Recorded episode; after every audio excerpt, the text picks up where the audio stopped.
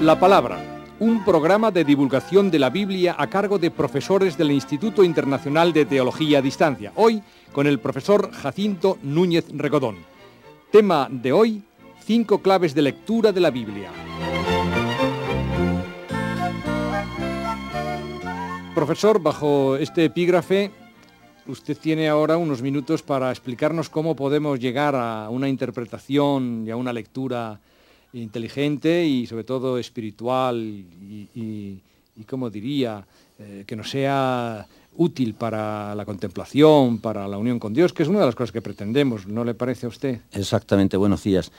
Eh, con todo, aunque el título se lo he dado yo, pero he de reconocer que quizás sea un poco ambicioso. Yo no sé si ni siquiera estos son claves, o son criterios, o son principios, o si o si cabe y no sonara mal, casi diría cinco cosas a tener en cuenta a la hora de, leer la Biblia. Y no pienso que sean ni siquiera, ni siquiera las más importantes. Eh, ciertamente no están todas las cosas que habría que considerar, pero estas sí que creo que alguna importancia sí que tienen. Parto de la base de que hay muchas personas que quieren leer la Biblia y sin embargo cuando se ponen a leerla se encuentran con muchas dificultades no ya solo de leerla en su sentido material, sino más específicamente de entenderla. Eh, suelo decir que si es malo no leer la Biblia, malo es también leerla sin algún criterio. En el primer caso, un cristiano que no leyera la Biblia desfallecería por falta de alimento. En el segundo caso, si no la lee bien, desfallece por mala digestión. Por eso digo que hay que tener en cuenta algunos criterios, algunas claves eh, para eh, entrar en este mundo de la lectura de la Biblia. ¿La lectura de la Biblia se puede hacer o tiene algún interés en hacerla de seguido, como cualquier libro de otra índole, o no hay que tener prisa en leer la Biblia, un poco en función de eso, de leerla bien? Efectivamente, ese es el primer punto que yo quería subrayar, que hay que leerla y hay que leerla bien. No tanto leer mucho de principio a fin, cuanto leerla bien.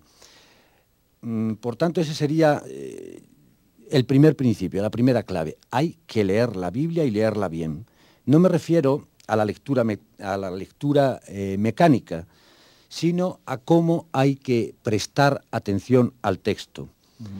Al texto hay que tratarle con respeto, observarle con todo detalle.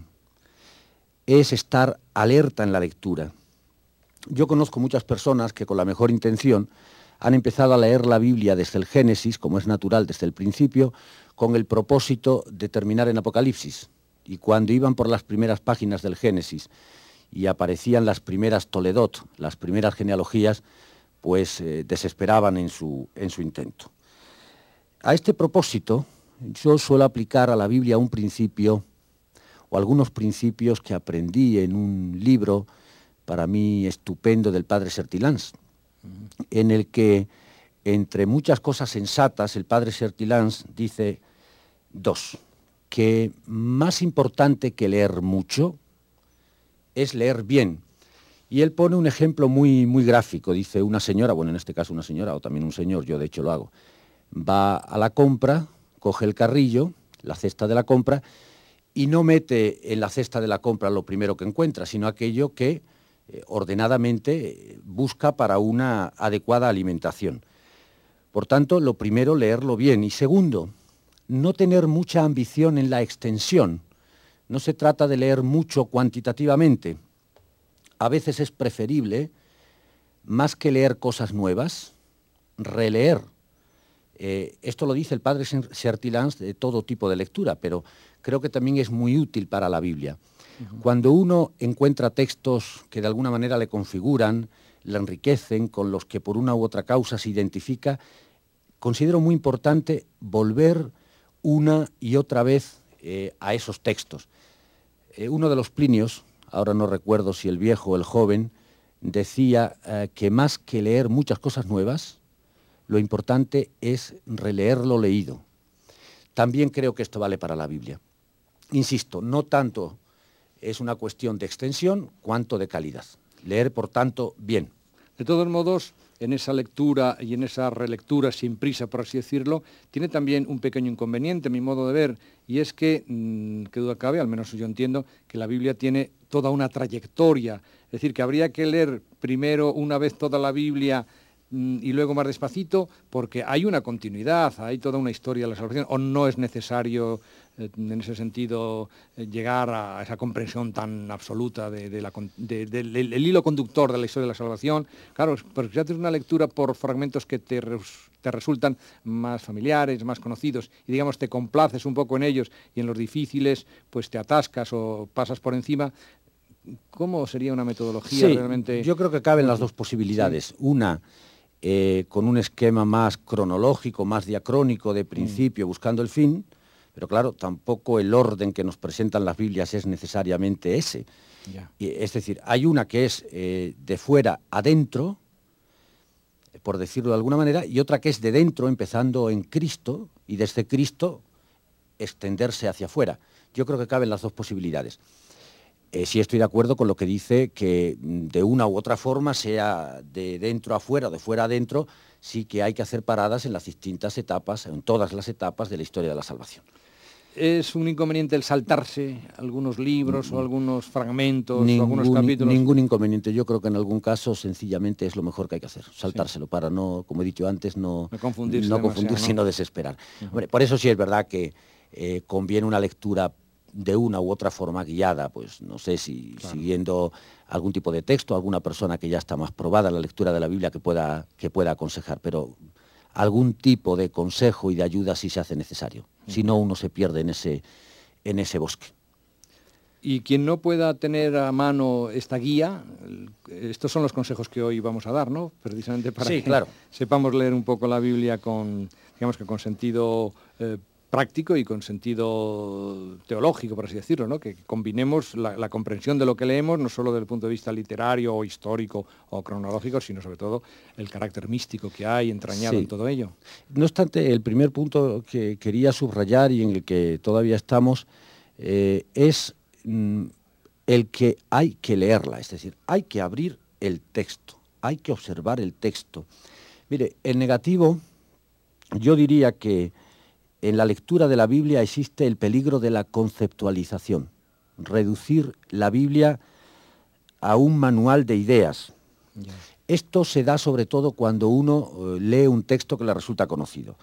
Creemos que ya nos lo conocemos, tenemos alguna idea de él, eh, cerramos la Biblia y empezamos a pensar sobre la idea que a nuestro entender nos quiere transmitir el texto. Yo esto lo he comentado muchas veces en, en mi diócesis, en Plasencia, con los sacerdotes en la formación permanente, eh, de una forma muy plástica. Cuando uno va a preparar la homilía, eh, mm. abre el misalito que tiene en casa a mano, dice, a ver, ¿qué lectura es? Ah, la de la crucifixión, la pasión.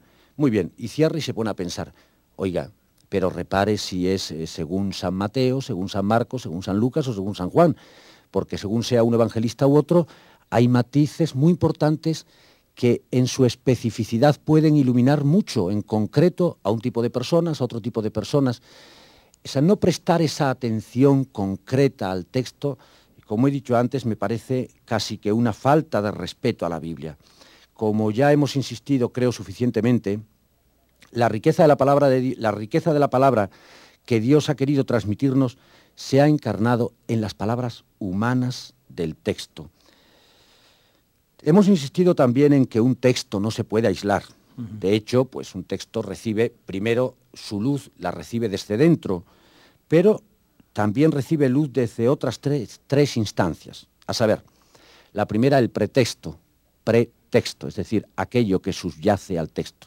La segunda, el contexto en el que ese texto se sitúa. Y también otra tercera instancia es el post-texto, es decir, cómo ese texto ha sido recibido y acogido en la tradición eclesial, no solo por el magisterio, sino por la vida de los santos, como han encarnado una determinada dimensión de lo que aparece en el texto, etc. Ya dije también que el aislamiento de un determinado texto puede ser peligroso porque puede derivar en fundamentalismo, etc., eh, cuando el texto se convierte en un absoluto. Pero no es a eso a lo que ahora me refiero, no quiero referirme al aislamiento ideológico del texto. Lo que ahora quiero advertir es justamente del peligro contrario, es decir, el de no prestar atención al texto, con lo que se acallan todas las potencialidades presentes en él. Si cabe como consejo, hay pues que leer, sí, pero leer la Biblia alertadamente. Y en este sentido hay una cosa que considero importante para evitar ese peligro de, convertirlo como en una especie de manual de ideas. Hay que leer y si es posible leer en voz alta. Es significativo que el verbo hebreo kará significa leer y proclamar. Es leer y decir. Y esto es lo que hace, por ejemplo, todavía mucha gente de nuestros pueblos que es incapaz de una lectura muda, sino que eh, para leer necesita decírselo, necesita oírlo. Cualquier cosa que lee la va diciendo en alto, entra, en este caso, exauditu, por el oído. Pues yo creo que por su naturaleza la Biblia tiene que ser leída así. No cabe una lectura muda. Hay que, tiene que oírse la voz, porque entonces ya no es solo leer. Al final, esa lectura se convierte en escucha, que es de lo que se trata. No ya solo de que nosotros vayamos al texto y lo dominemos, cuanto que dejemos que el texto venga a nosotros y empiece a decirnos. Y así la primera condición, digo, es que nosotros de la lectura hagamos ya escucha, que es justamente lo que hace, y no voy a entrar ahora en ese tema tan, tan rico, de la lección divina, pero eh, la lección propiamente, eh, más que leer, es escuchar. La lección divina es un término más bien de contemplativos, ¿no? ¿O no? Cualquier fiel cristiano podemos acercarnos a la, a la lección divina. es, es, esa lectura cantada, por así decirlo. No es leer solo para uno mismo. Eh, bueno, primero no creo que sea solo de la vida monástica, aunque sí mm, es propia y en la tradición sobre todo es de la vida monástica, pero yo creo que lección divina es lo que lo tenemos que hacer todos los cristianos, ¿verdad? Sí, esto que yo he, dicho, este acento que he intentado, perdón, he intentado poner en que esa lectura sería una primera parte dentro de la lección. Eh, habrá notado que mi insistencia es que hay que leerla, hay que leerla eh, alertadamente, fijándose en los detalles, eh, evitar el peligro, perdone que insista tanto, eh, de convertir la lectura de la Biblia en una lectura de ideas. El texto es un tejido, tiene una arquitectura, hay que contemplar cómo está construido el texto, cómo está construida esa arquitectura. Profesor, ¿no estaremos desanimando un poco a nuestros amigos oyentes, haciéndoles ver que para acercarse a la palabra de Dios, a la Biblia, eh, hay que tener eso, un pretexto, un contexto, un posttexto, una lectura que eh, es algo más fácil que esto. Mi interés es justamente, mi interés es justamente el contrario, es decir, que uno abre la Biblia y con que sepa leer, diga, pues lo voy a observar. Yo tengo una fórmula ya que viene a ser en mis clases clásica, que es dos veces mejor que una y diez mejor que nueve. Bastaría con eso eh, para esta primera clave no desanimarse, sencillamente abrir la Biblia, ponerse a leer, mm, observando los detalles, los personajes que aparecen, las palabras que se repiten, eh, las acciones que realizan esos personajes, los escenarios donde se realizan las acciones, eso, como quien hace un sencillo ejercicio de comentario de texto. Ese sería el primer punto porque realmente la Biblia tiene muchas caras, por así decirlo, ¿no? Son muchos aspectos, muchas facetas, muchas perspectivas. Efectivamente, hay un dicho rabínico que, lo dice casi que literalmente así, concreta. Eh, dice el dicho rabínico, reza de la siguiente manera, la escritura tiene 70 caras. Lógicamente no hay que entender 70 en su sentido material, sino que es un número muy simbólico, es decir, eh, la escritura tiene muchas caras repito, es una expresión rabínica que mm, viene a completar eh, la primera clave o el primer principio que acabo de comentar. Si me permite una expresión que puede resultar un poco casi pedante, pero la escritura es poliédrica. Nunca se agota el sentido y la comprensión de un texto. De alguna manera, el texto es un organismo vivo. ¿Por qué? Por dos razones. Primero, por su propia naturaleza, por la riqueza misma del texto, que nunca termina de comprenderse del todo, sobre todo, fundamentalmente, en eso que podríamos decir textos con un mensaje especial más rico. O sea, no se agota nunca su sentido. Pero, segundo, por nuestras propias disposiciones personales. No siempre tenemos la misma situación personal. si hoy desde la situación personal que estoy viviendo me fijo en un aspecto de este texto concreto, mañana me voy a fijar en otro aspecto de ese mismo texto. Hoy es un detalle, al día siguiente es otro.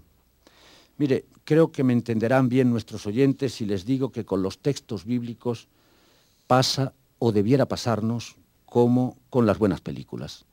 Necesitamos verlas más de una vez porque siempre encontramos en ellas algo nuevo. Y no es por solo un gusto estético de que la película me gusta, sino porque de alguna manera la película me termina cautivando y sé que encierra un misterio, en lo que el cine tiene de, misterio como reflejo de la realidad de alguna manera, eh, tiene un misterio que me atrae. Pues lo mismo pasa con, los textos.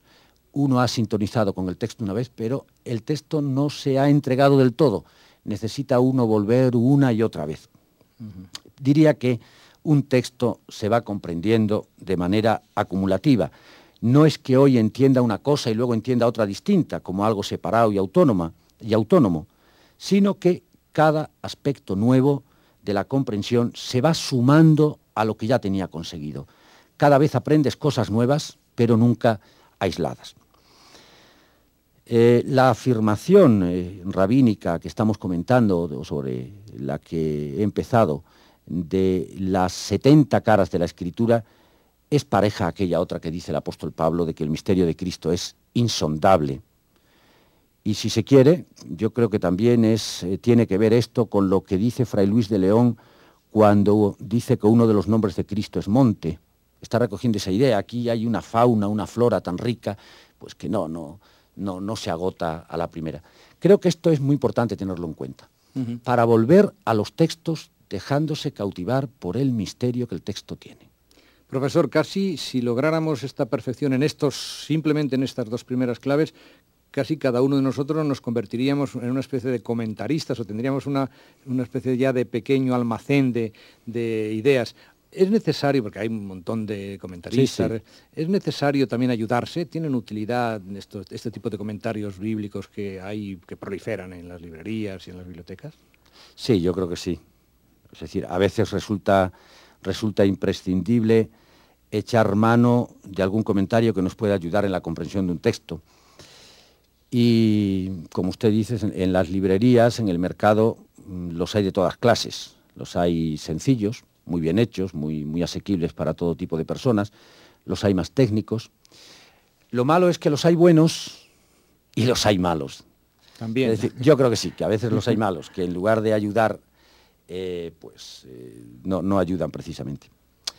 Por eso, sin negar la importancia de echar mano cuando sea necesario de algún comentario, hay un tercer criterio o principio en estas cinco claves que estoy desarrollando que considero muy importante y muy práctico. Es tener en cuenta que el mejor comentario a la Biblia es la Biblia misma. Digo, no es alternativo, no digo que no haya que leer comentarios, ¿verdad? Pero digo que hay que partir de la base de que la Biblia ella misma genera tantas perspectivas que unos textos ayudan en la, en la comprensión de otros. Eh, lo importante no es saber cosas sobre la Biblia, sino conocer la Biblia. Lo importante no es leer cosas sobre los textos, sino leer los textos. Lo importante no es lo que dicen otros de un texto, sino lo que realmente el mismo texto dice. Si vale la imagen, considero que la Biblia es como un universo, una constelación. Y más adelante explicaré cómo el principio de unidad de ese universo es Cristo mismo. Lo que ahora quiero decir es que hay que encuadrar cada texto en ese conjunto. No se trata eh, de que veamos los textos como algo aislado, sino cada texto como un satélite de esa constelación. Dicho de otra forma, dada la unidad de la escritura, dado que todas sus líneas convergen, hay que saber relacionar. le voy a poner algún ejemplo. ejemplo. le a pedir ahora, sí. Cuando uno conoce la Biblia, a cada palabra, expresión o escena, le viene a la memoria lo que diría una auténtica cascada de textos. Eh, por ejemplo, leo yo mm, eh, en el Evangelio de San Juan, en boca de Jesús, que él dice, yo soy el agua viva. Al leer eso, otra cosa es cómo luego lo voy a relacionar, pero me viene desde aquel primer versículo eh, del Génesis que dice que Dios separó las aguas, o me viene a la memoria ese precioso salmo eh, que canta como la cierva busca corrientes de agua, así mi alma te busca a ti, Dios mío, tiene sed de Dios, del Dios vivo, o me viene el texto de Ezequiel donde se promete un agua pura que os purificará, o las palabras de Jesús que dicen que hay que nacer del agua y del espíritu, o la escena de la cruz donde se dice que del costado de Jesús salió sangre y agua. Es decir, con la sola referencia en un texto del agua, me viene, en este caso nunca mejor dicho lo de cascada, una verdadera cascada de textos. Y en fin, si, o si cabe otro, otro ejemplo. Yo leo en el primer libro de Samuel que David era pastor. Pues bien, puede parecer una cosa intrascendente, pero eh, si leo en relación la escritura, esa referencia a David Pastor, algo tiene que ver con lo que se lee en el profeta Jeremías, de que os daré pastores según mi corazón, o lo que se dice en el precioso Salmo 23, el Señor es mi pastor, o no digamos lo que encontramos en el capítulo 10 del Evangelio de Juan, cuando Jesús mismo, aprovechando esta imagen natural, se presenta a sí mismo como yo soy el pastor. ¿Con qué espíritu hay que leer la Biblia? Porque me imagino que cada uno tiene sus disposiciones personales, subjetivas, pero ¿podríamos objetivar de alguna manera? Es decir, el espíritu con el que hay que leer la Biblia es con el espíritu... Pues sí, lo dice... con el espíritu sin más, a lo mejor. Sí, sí, exacto. lo pone usted en trampolín como para que caiga ya. El, el número 12 de la Constitución de Iberbum del Concilio Vaticano II dice que la escritura se ha de leer e interpretar con el mismo espíritu con el que fue escrita. Y como apuntaba muy bien, en este caso, espíritu se escribe con mayúscula, es decir, es el espíritu de Dios del que en el credo confesamos que es dador de vida, vivificador. El espíritu de Dios es el que aletea por toda la escritura. Hacemos profesión de fe en ello cuando en el credo, haciendo eh, referencia a la tercera persona de la Santísima Trinidad, el Espíritu Santo, decimos que habló por los profetas, que se refiere específicamente a la presencia del Espíritu en la Biblia, en la palabra de Dios. Es el Espíritu que en el momento de la Anunciación se dice que a María el Espíritu del Señor vendrá sobre ti, es el mismo Espíritu que cada día, cuando celebramos la Eucaristía, decimos, envía tu Espíritu sobre este pan para que se convierta en el cuerpo del Señor. Por el Espíritu, la palabra del profeta se hace palabra de Dios. Por el Espíritu, el Verbo toma carne en el seno de María Virgen. Por el Espíritu, el pan se convierte en el cuerpo de Cristo. Por el Espíritu, en fin, la letra de la Biblia se hace para mí palabra santa. Si no fuera así, sería letra muerta. Mire, la Biblia nos va a responder a nosotros solamente si sintonizamos con ella en el espíritu. Si a la, si a la Biblia le hacemos preguntas científicas, nos ofrecerá, en algunos casos, una imagen incluso falseada de la realidad, de las cosas. Profesor, como el tiempo nos agobia, y por ir simplificando no le quiero dejar sin una palabra para esa quinta clave, ¿podríamos resumir este, esta cuarta clave de que la escritura debe ser leída con el mismo espíritu con el que fue escrita, diciendo que la Biblia hay que leerla de rodillas, metafóricamente hablando? Sí, es decir, en un espíritu no solamente de, investigación, de conocimiento, sino... Hay que acercarse a ella mm, con los pies descalzos y andar por ella eh, de rodillas, sí, sí, ciertamente. Es una experiencia, fundamentalmente una experiencia espiritual, aunque eh, todo esto en relación con los principios que he dicho antes. No quiero dejar de decir una cosa que había preparado para aclarar esto, de cómo efectivamente tiene que ser eh, lectura en el espíritu y para que sea verdadera tiene que ajustarse a algunas reglas. Eh, permítame que se lo diga en negativo y nuestros eh, oyentes lo entenderán muy bien. Hay que tener mucho cuidado de que cuando al leer un texto sentimos que el espíritu me dice tal cosa, sea de verdad el espíritu como ha dicho alguien, que sea de verdad la paloma del Espíritu Santo y no los pájaros que uno tiene en la cabeza, ¿verdad? O sea que, quiere decir, ahí hay unas reglas y no nos vamos a entretener ahora, ahora en ello. Pero considero que este principio neumático eh, de leer en el Espíritu es fundamental. Lo de neumático lo tenemos que aclarar porque así dicho, con, tanta naturalidad con la que usted lo dice, pues algún oyente puede decir, bueno, ¿y qué tienen que ver los neumáticos con, la Biblia? Algún oyente sabrá que neuma, neumatos, espíritu, por tanto, lectura en el espíritu, lectura espiritual. Bien, quinta clave, profesor, perdone que yo le achuche un poco, pero es inevitable. Eh, resumen. Pues eh, lo dije ya hace tiempo, mm, creo que fue en, en el primer programa, que hay un principio de unidad en toda la Biblia y que podríamos formularlo así. La Biblia es el libro de Cristo. Mire, por mucho que uno estime la Biblia, si no es creyente, pues para esa persona la Biblia no pasará de ser una colección de escritos que da cuenta de las cosas más variadas, interesantes muchas de ellas, desde el punto de vista histórico, cultural, religioso e incluso literario, pero no pasará de ahí. Sin embargo, para un creyente, la Biblia es mucho más que una colección. La Biblia para un cristiano es el libro de Cristo. Y como he dicho antes, la unidad de la Biblia se la da Cristo. Puede decirse que en cada página de la Biblia hay una presencia de Cristo. Unas veces anunciado, esperado, otras veces es una presencia explícita, porque es el testimonio de su propia vida, de la fe en Él. Eh, algún ejemplo. Cuando yo, cristiano, leo en el profeta Isaías que dice, el pueblo que caminaba en tinieblas vio una gran luz, yo, cristiano, digo, sé que esa luz es Cristo, que se ha presentado a sí mismo como la luz del mundo. O cuando el libro de Samuel habla de la unción del rey David, yo, cristiano, descubro en ello el anticipo de esa unción por el Espíritu con que el Padre va a consagrar a Jesús. Y así sucesivamente. Es verdad que a veces esta presencia de Cristo no es fácil descubrirla a primera vista porque está solo evocada o solo sugerida. Otras veces, sin embargo, es abierta, expresa, explícita. Pero es siempre, como dice San Agustín, Cristo o el pueblo que le tiene a él por Señor o el hombre por él redimido. Recuerdo que ya lo dije aquí en algún momento. Eh, que lo resume muy bien una frase de Hugo de San Víctor que dice, toda la escritura divina es un solo libro y este único libro es Cristo mismo. La Biblia en su conjunto es palabra de Dios, pero esta palabra se ha hecho carne en Jesús.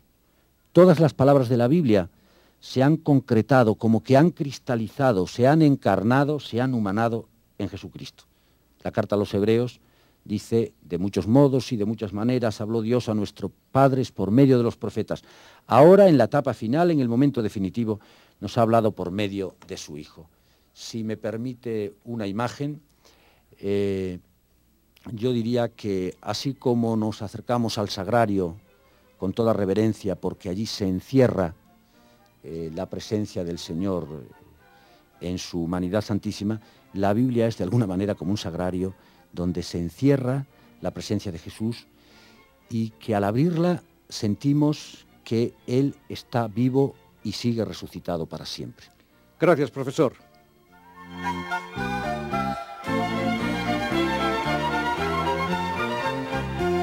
Les hemos ofrecido La Palabra, un programa de divulgación sobre la Biblia a cargo de profesores del Instituto Internacional de Teología a Distancia, hoy con el profesor Jacinto Núñez Recodón. Buenos días y gracias.